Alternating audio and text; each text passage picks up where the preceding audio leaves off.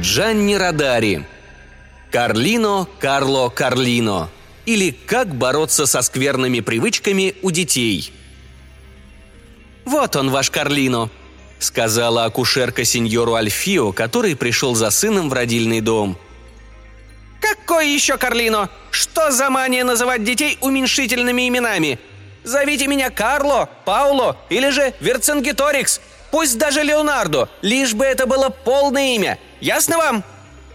Сеньор Альфио в изумлении посмотрел на младенца, который даже рта не раскрыл. А ведь возмущался явно он. Именно его слова проникли сеньору Альфио прямо в мозг. Акушерка тоже услышала вопли младенца.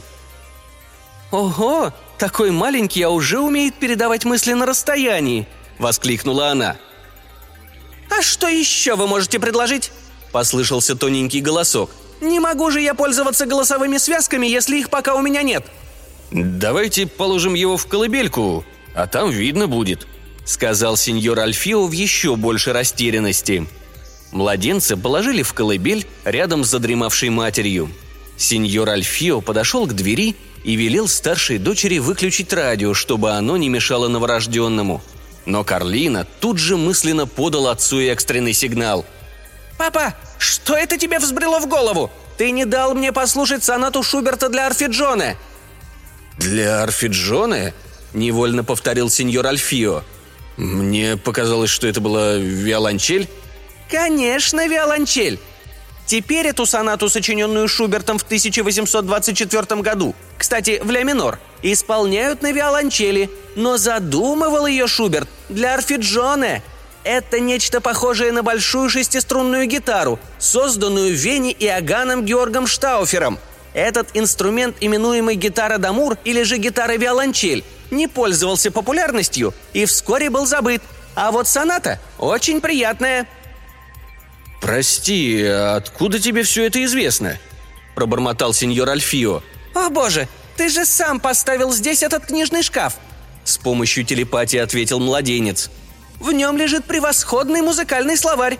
Как же я мог не увидеть, что на странице 82 первого тома говорится об Орфиджоне?» Сеньор Альфио, естественно, сделал вывод, что его крохотный сын умеет не только передавать мысли на расстоянии, но и читать нераскрытые книги. И это еще не научившись читать. Матери, сеньоре Аделе, когда она проснулась, рассказали о странностях новорожденного – рассказали со всяческими предосторожностями, но она все равно разрыдалась. В довершении всех бед рядом не оказалось носового платка, чтобы вытереть слезы. И вдруг ящик комода бесшумно открылся, и оттуда вылетел аккуратно сложенный носовой платок, выстиранный в мыльном порошке бронк, любимом порошке костелянши королевы Елизаветы. Белоснежный платок опустился на подушку сеньора Адели, и младенец лукаво подмигнул матери из колыбели. «Ну как, понравился вам мой трюк?» Телепатическим путем спросил он у присутствующих. Акушерка воздела руки к потолку и в смятении выбежала из комнаты. Сеньора Адели тут же потеряла сознание, а сеньор Альфио закурил сигарету и сразу же бросил ее на пол. Он совсем не то собирался сделать. «Сынок», — вымолвил он наконец, «У тебя появились весьма скверные привычки, совершенно несовместимые с правилами хорошего тона.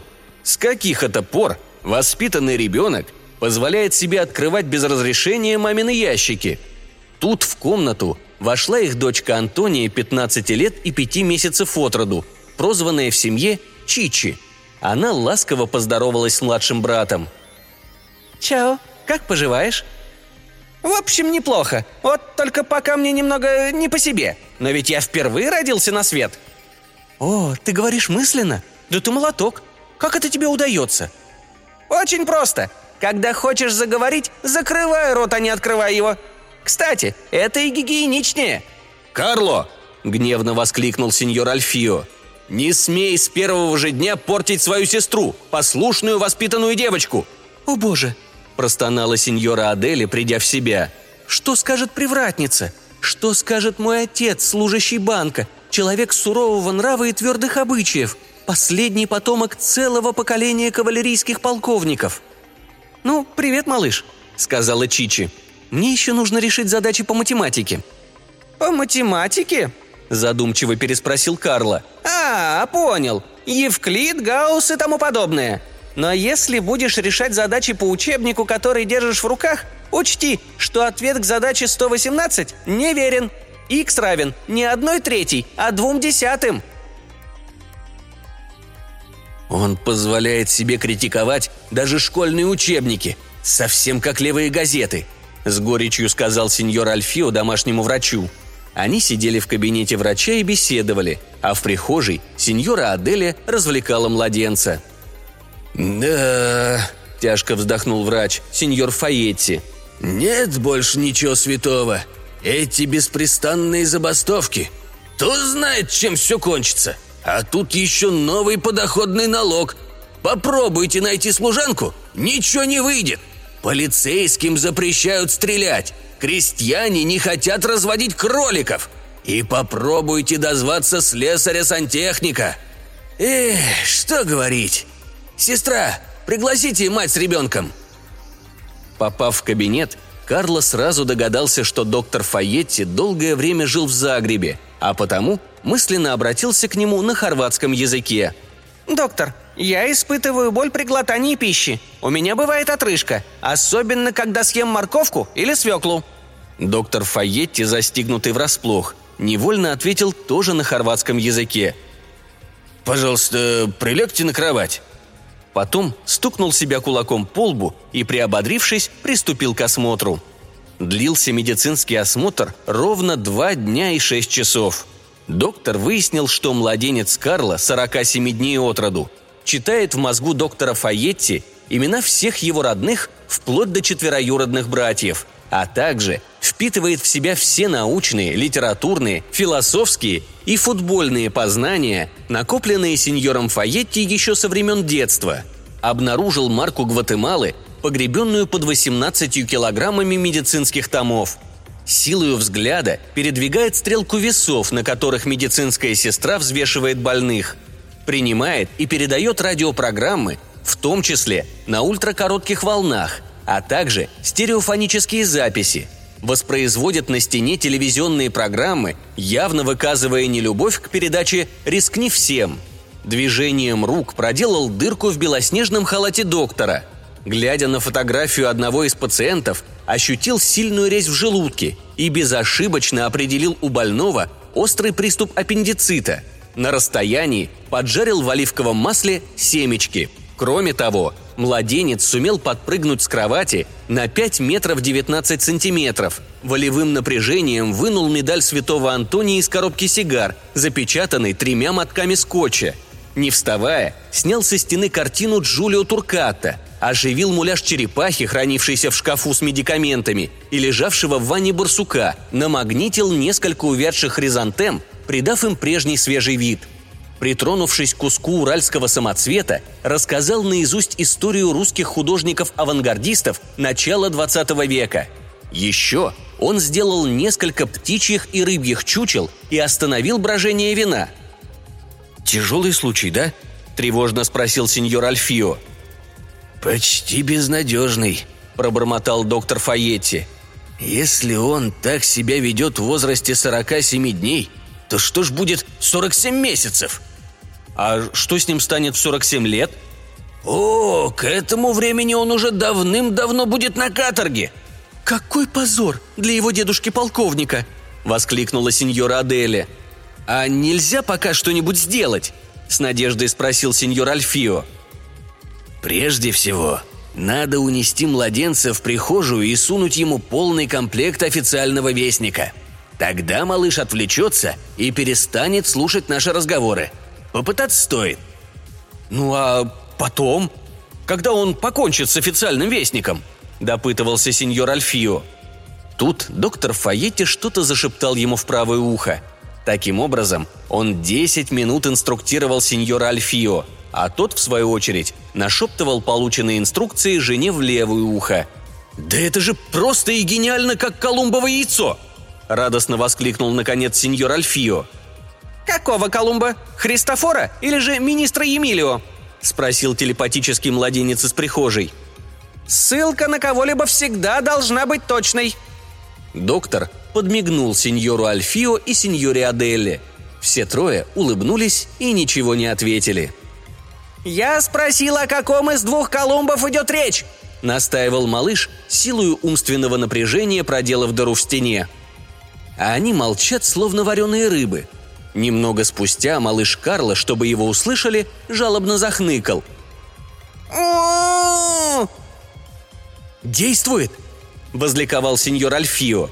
Сеньора Адели схватила руку доктора Фаетти и с жаром ее поцеловала. «Вы наш благодетель! Великое вам спасибо! Я впишу ваше имя в свой дневник!» Не унимался младенец. «Действует!» Сеньор Альфио от восторга закружился в вальсе.